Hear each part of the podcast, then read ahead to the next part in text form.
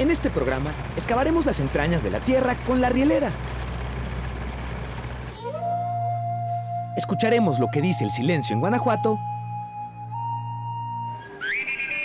Mediremos el ruido de la Ciudad de México.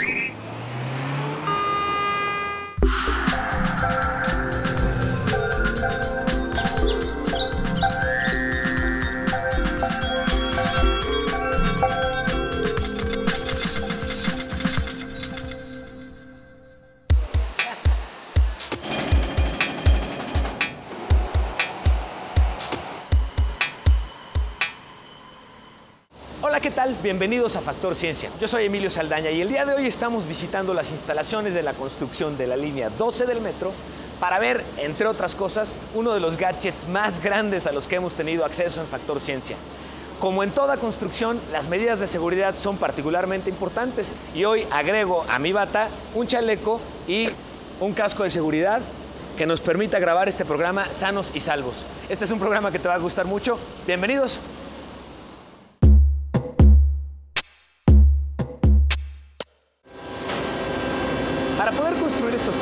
Requiere de maquinaria muy especial, maquinaria que puede llegar a pesar hasta mil toneladas. Este es el caso de la tuneladora, la nuestra, conocida y bautizada por los niños de nuestro país como la rielera. Parte de lo que la hace muy particular es que es operada por un equipo de aproximadamente 80 personas en sus diversos turnos a lo largo del día. Esta tuneladora, además de ir perforando, se va encargando de ir colocando las piezas clave que han de formar y conformar estos túneles a través de los cuales la línea 12 del metro va a ir corriendo. Te invito a que conozcamos más información. Fue desarrollada con tecnología alemana y tiene la capacidad de moverse en el manto freático. Su fuerza le permite perforar círculos de un diámetro de 10 metros y se caracteriza porque es especial para trabajar en terrenos inestables. Su tecnología hace posible perforar los túneles causando el menor daño posible a las estructuras, tanto destinadas a la población como las de carácter comercial que están en la superficie. Para remover las toneladas de suelo, esta máquina perforadora cuenta con 12 motores y 12 gatos hidráulicos, y su característica más importante es que puede reforzar el túnel a medida que lo va excavando. Durante un año 10 meses, avanzando a una velocidad de hasta 11.8 metros cada día, esta máquina bautizada como la rielera perforará 8.4 kilómetros del subsuelo de la ciudad para concluir los túneles de la línea 12 del metro. Este aparato que tengo aquí es un sonómetro y se utiliza para medir el ruido ambiental. Dentro de una ciudad, en el ruido ambiental de una ciudad, no deberían rebasarse los 65 decibeles. Aquí dentro de la construcción de la línea 12 del metro, vamos a utilizarlo para medir el ruido que genera el equivalente a un taladro hidráulico como el que estamos viendo en estos momentos. Vamos a ver, adelante.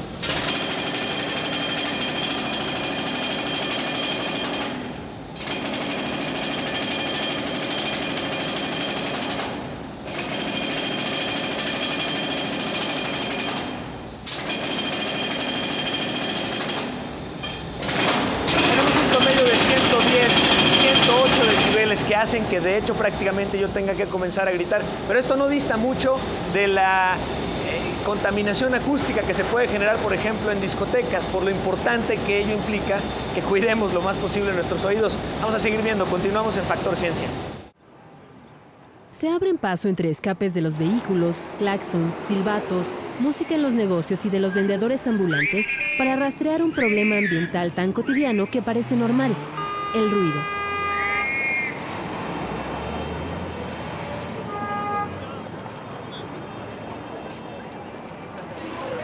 La curiosidad y el gusto por la tecnología de este grupo de investigadores del Instituto Politécnico Nacional los llevó a desarrollar un sistema innovador con el que el gobierno de la Ciudad de México ha logrado monitorear desde hace un año 10 puntos estratégicos del centro histórico y así corrobora que este lugar se llena de ondas sonoras nocivas para la salud.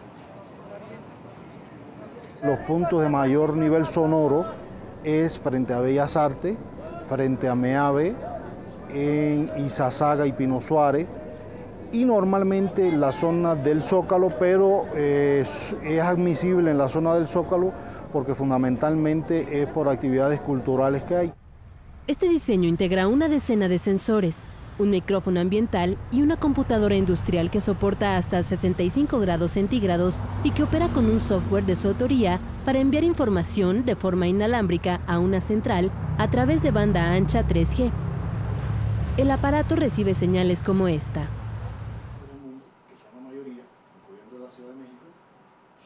La norma mexicana considera inofensiva para la salud una frecuencia sonora inferior a los 68 decibeles durante el día y 65 en la noche. En la Ciudad de México se permiten menos de 65 decibeles durante el día y 63 por la noche. Al no cumplirse, existe una permanente contaminación acústica.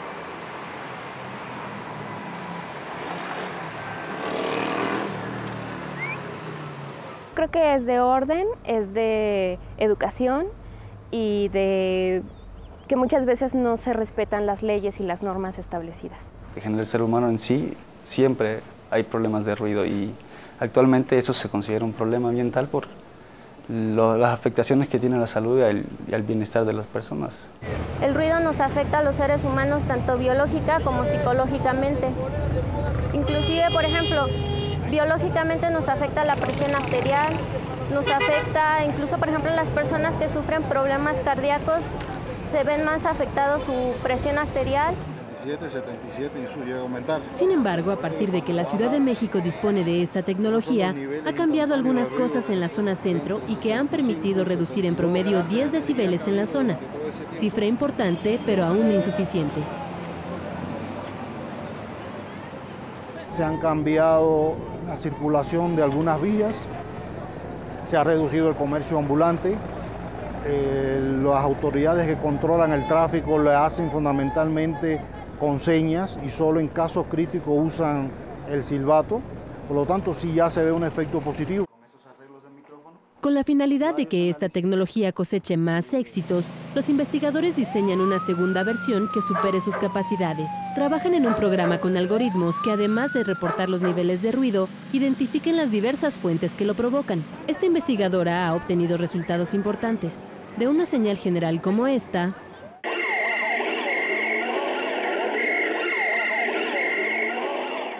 ha logrado descomponerla así.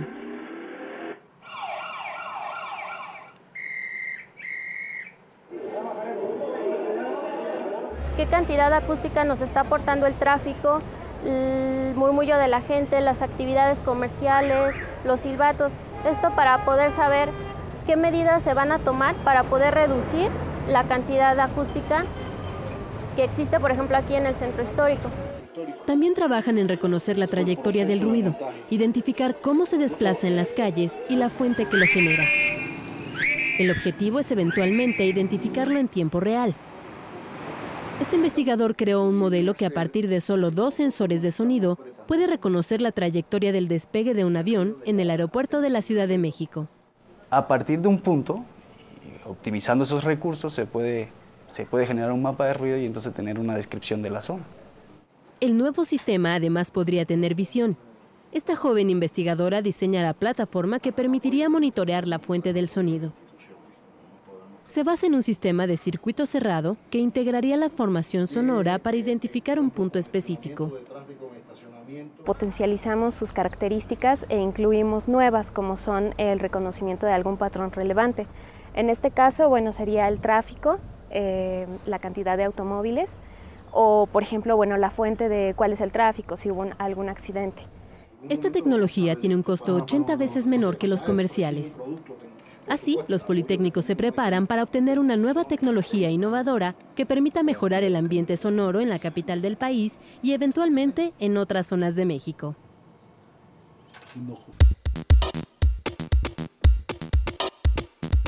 El sonido en general no siempre resulta desagradable. Ese es el caso, por supuesto, de la música. Algunas de las comunidades antiguas pudieron haber reconocido en los sonidos un elemento estético para sus construcciones. Investigadores mexicanos trabajan en develar ese misterio. Te invito a conocer más.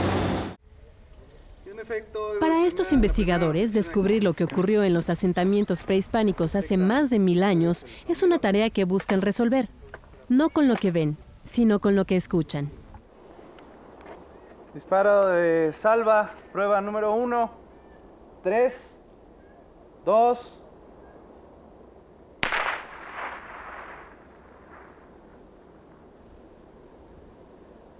Esto es posible gracias a la arqueoacústica, una actividad que se vale de distintas especialidades para explicar la historia a partir del sonido. O sea, hay ecos, hay ecos Y eh, hasta por acá. sí. Y sí parece que le da la vuelta. Otra vez, otra vez. Arqueólogos, físicos, matemáticos y etnomusicólogos utilizan herramientas tecnológicas avanzadas para recuperar las dimensiones sonoras en los vestigios arquitectónicos. Detectamos que estos lugares tienen una acústica peculiar, diferente a algunos otros lados que vale la pena decir, bueno, este, la tenemos caracterizada, la tenemos medida y te- ponemos a disposición de los, del resto de las eh, disciplinas estos datos para interpretación y ahí es donde empieza realmente el juego. Justo ahora investigan en Guanajuato principalmente tres zonas.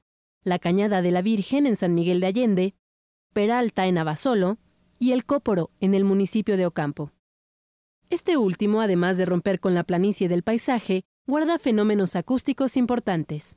su asentamiento en la cima del cerro como en las laderas y los cañones genera una serie de sensaciones, sobre todo auditivas, eh, por ser espacios arquitectónicos que se adaptan al entorno natural. Por el cañón que tiene también a su espalda, este conjunto, se forman una serie de, de sonidos que van compartiéndose con la edificación, donde seguramente en la época prehispánica se llevan a cabo ceremonias, danzas, festivales,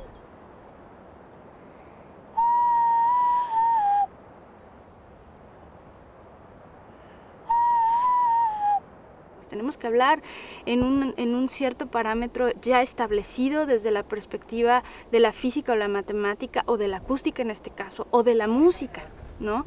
Sin embargo, es un apoyo, es un apoyo que nos sirve a poder ¿no? plantear una teoría de la interpretación de cómo el sonido pudo haber operado en estos lugares más allá de lo evidente. A través de micrófonos ultrasensibles y programas computacionales, disparan una serie de sonidos con frecuencias distintas para saber cómo se comportan a lo largo del lugar. Un elemento muy importante es la susceptibilidad del sitio a modificaciones estructurales. ¿no? Entonces, claramente yo no puedo mover la pirámide, no puedo cambiarle las escalinatas, no puedo hacerla más alta, pero sí se puede hacer un modelo matemático. ¿no? Y ahí hay forma de controlar todos los elementos. En el complejo de El Cóporo se presentan dos fenómenos importantes. El del patio hundido, una construcción que aprovecha las cañadas a su espalda para retumbar en un eco que se aleja y parece regresar.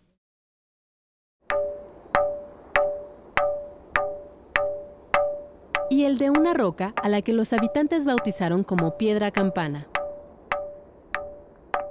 El sonido con el cual nosotros lo asociamos es casi metálico, ¿no? De ahí que uno pudiera, o de ahí que los lugareños le llamen piedra de la campana, ¿no? Pero ninguna otra roca, al menos de las que hay aquí, lo, posee, ¿no? Se pierde completamente la calidad brillante del sonido, ¿no? Es que pudieran ser una especie de eh, señal de alarma, una especie de alerta, digamos, ¿no? También suponemos, pues bueno, puede ser una, una piedra mucho más reciente, porque no muestra, si bien un, uso, ¿sí? Eh, por el uso puede ser mucho más reciente que el periodo prehispánico. Afortunadamente, con el proyecto que hoy iniciamos, podemos ir eh, planteando estas hipótesis, ir esclareciéndolas y darle finalmente un atributo histórico funcional a este tipo de rocas. Tener una idea de cómo el espacio fue pensado, percibido o utilizado más allá de la evidencia arqueológica es solo uno de los misterios que puede ayudar a resolver esta disciplina. Hay infinidad de sitios y todos, sí o no, tienen una característica acústica. Qué tan trascendente sea para el sitio y dentro del sitio es lo que hay que averiguar.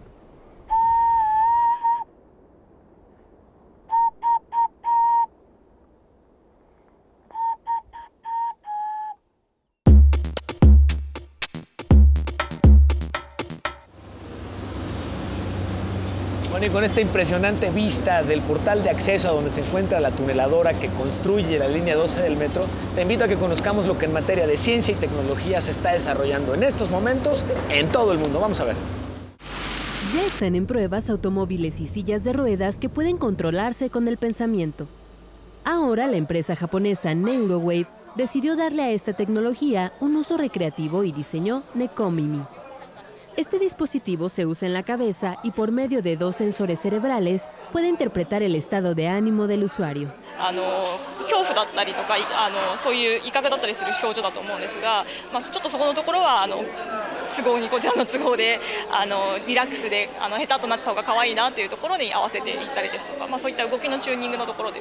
La empresa NeuroWave tiene planeado lanzar este dispositivo a la venta a finales de año. En el valle de Río Maranón, en Perú, encontraron una semilla de cacao que se creía extinta. We're actually standing in front of the Fortunato number four cacao tree. Uh, this incredible tree uh, is genetically the, the purest expression of national cacao uh, that has been found. I was quite surprised uh, because we thought it has been uh, long lost uh, and uh, we will never get this uh, original white bean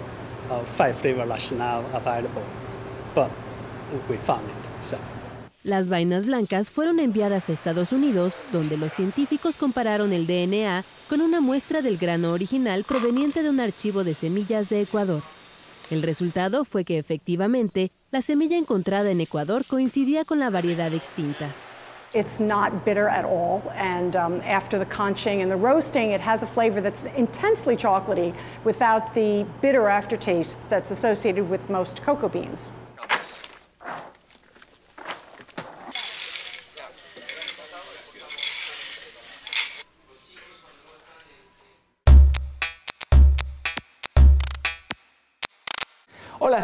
Estamos platicando con el ingeniero Enrique Orcasitas, el director general del proyecto Metro del Distrito Federal. Ingeniero, le agradezco mucho la oportunidad de platicar con nuestros amigos de Factor Ciencia. Platíquenos un poquito esta línea 12, la línea dorada. ¿Cuál va a ser el impacto que va a tener en su integración con la red actual del Metro, señor?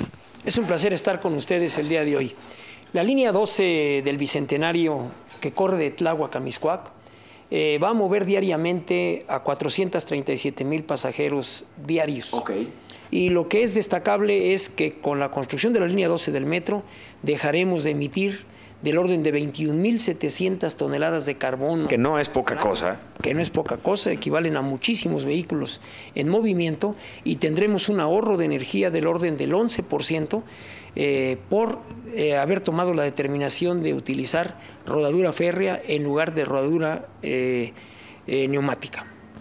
Hay un equipo que está utilizando en la, en la producción y en la construcción de la obra que es muy particular, es esta tuneladora que es pues prácticamente casi única en el mundo, de un equipo muy reducido y muy particular. Platíquenos un poquito de este equipo, señor. Sí, mire, eh, como resultado de un concurso en el que participaron muchísimas niñas y niños de aquí del Distrito Federal, se le bautizó como la rielera. La rielera. La rielera. Qué excelente nombre. ¿eh? La segunda en tamaño eh, que se está utilizando actualmente en el mundo. Ok. Tiene un diámetro de 10 metros con 40 centímetros, tiene un peso cercano a las mil toneladas, una longitud aproximadamente de 110 metros y eh, un peso eh, de mil toneladas.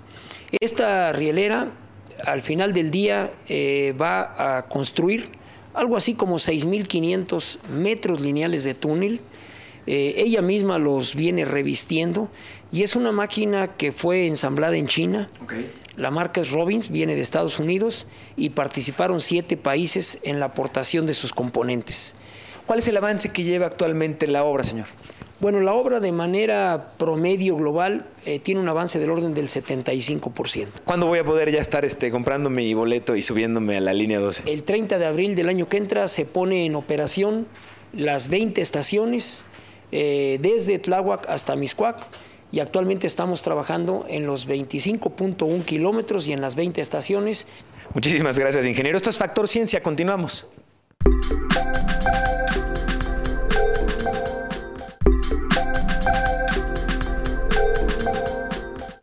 Hace unos momentos vimos lo que un sonómetro, este aparato que nos ayuda a medir la cantidad de ruido que se está generando en el medio ambiente, puede medir dentro de una construcción utilizándolo con un martillo hidráulico. Vamos a ver ahorita aquí arriba cuánto es la cantidad que nos está registrando. Recordemos que la norma, la norma de salud en materia de contaminación auditiva indica que no deberíamos de rebasar los 65 decibeles. Sin embargo, como puedes observar, actualmente estamos midiendo lecturas de 90, 85, 81, todos estos decibeles arriba de la norma de 65 tienen como consecuencia un daño que puede ser desde menor hasta irreparable en tu sistema auditivo. Por eso lo importante de que cuando utilices, por ejemplo, audífonos para escuchar música con tu reproductor de música portátil, lo hagas a un volumen en el que consideres que no te vaya a lastimar. Esto es Factor Ciencia, yo soy Emilio Saldaña, cuida tus oídos. La tecnología es fundamental para explorar nuevos mundos y la Agencia Espacial de Estados Unidos, la NASA, cuenta con los ejemplos más sobresalientes. Ha permitido a la humanidad abrir las puertas de nuestro vecino más emblemático, el planeta Marte. Vamos a ver. Gracias a los robots, el hombre ha podido conocer otros planetas.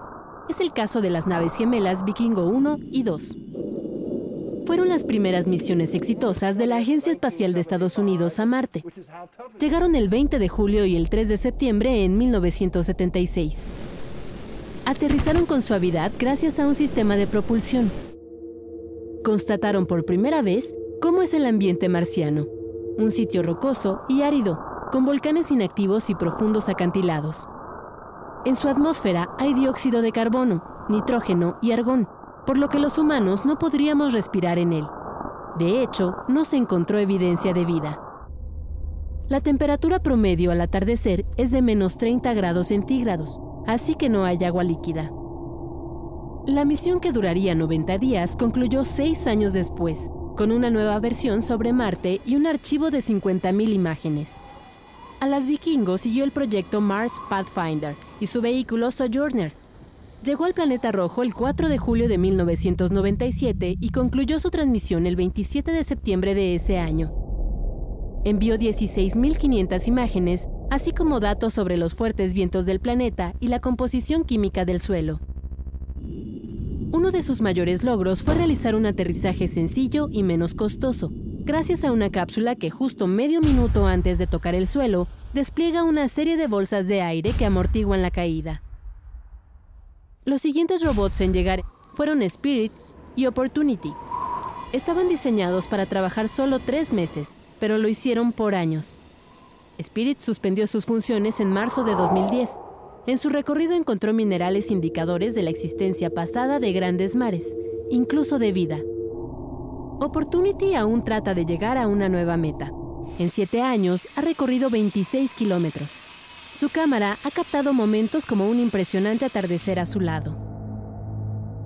El robot más reciente en aterrizar fue Phoenix en 2008.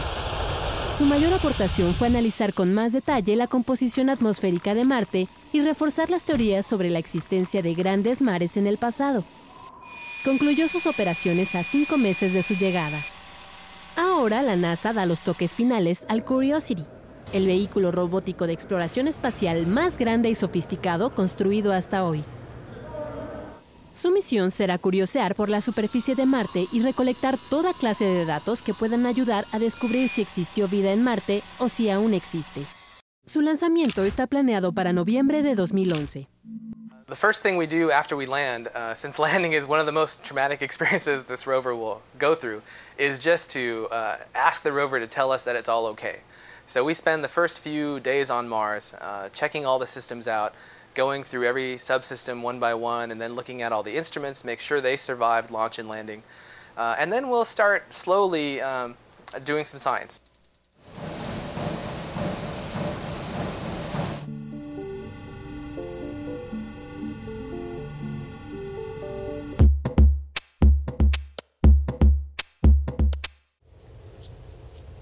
Hace poco el Instituto Politécnico Nacional recibió en sus instalaciones al astronauta México-estadounidense José Hernández, quien compartió con los estudiantes de esta casa de estudios una tarde muy amena. A través de una charla muy grata y muy amigable, les platicó detalles de la Estación Internacional. Vamos a ver.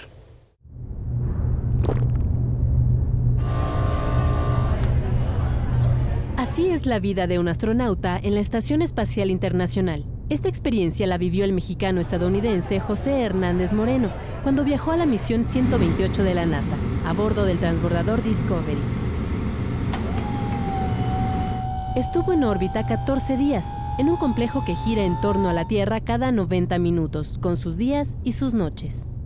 Es un viaje muy intensivo, uh, o pues mucha vibración, mucho ruido, uh, pero más dura 8 minutos y medio. Ya llegando esos 8 minutos y medio, uno ya llega al, al ambiente de cero gravedad, está flotando uno continuamente por esos 14 días que estamos en el espacio.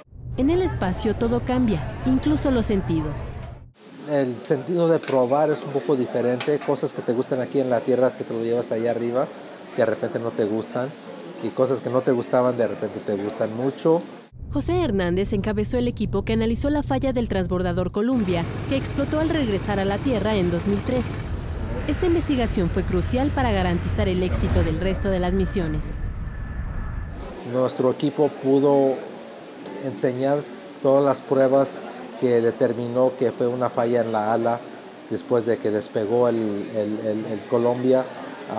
Un pedazo de insulación del tanque externo le pegó, le hizo un hoyo y con ese hoyo al reentrar a la atmósfera se entró el calor a la estructura de la ala que nomás es de aluminio y se venció, entonces tuvieron el accidente catastrófico.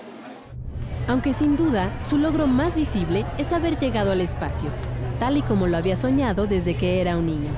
Seguir la receta que me dieron mis papás es de definir una meta, saber los pasos de llegar a esa meta, no tener miedo a trabajar duro, tener corazón y, y, y, y perseverancia y una buena educación para respaldar todo eso. Si, poniendo todo eso junto, cualquier persona puede lograr la, cualquier meta que se proponga. La vida de este hombre del espacio es un ejemplo de entrega y perseverancia con los que ha logrado concretar sus aspiraciones. Astronauta José Hernández Moreno, en virtud de los relevantes. Seguimos investigando lo que ocurre en el mundo de la ciencia y la tecnología. Te invito a que conozcas lo que 11 TV tiene para ti en Internet. Yo soy Emilio Saldaña y nos vemos en el próximo Factor Ciencia.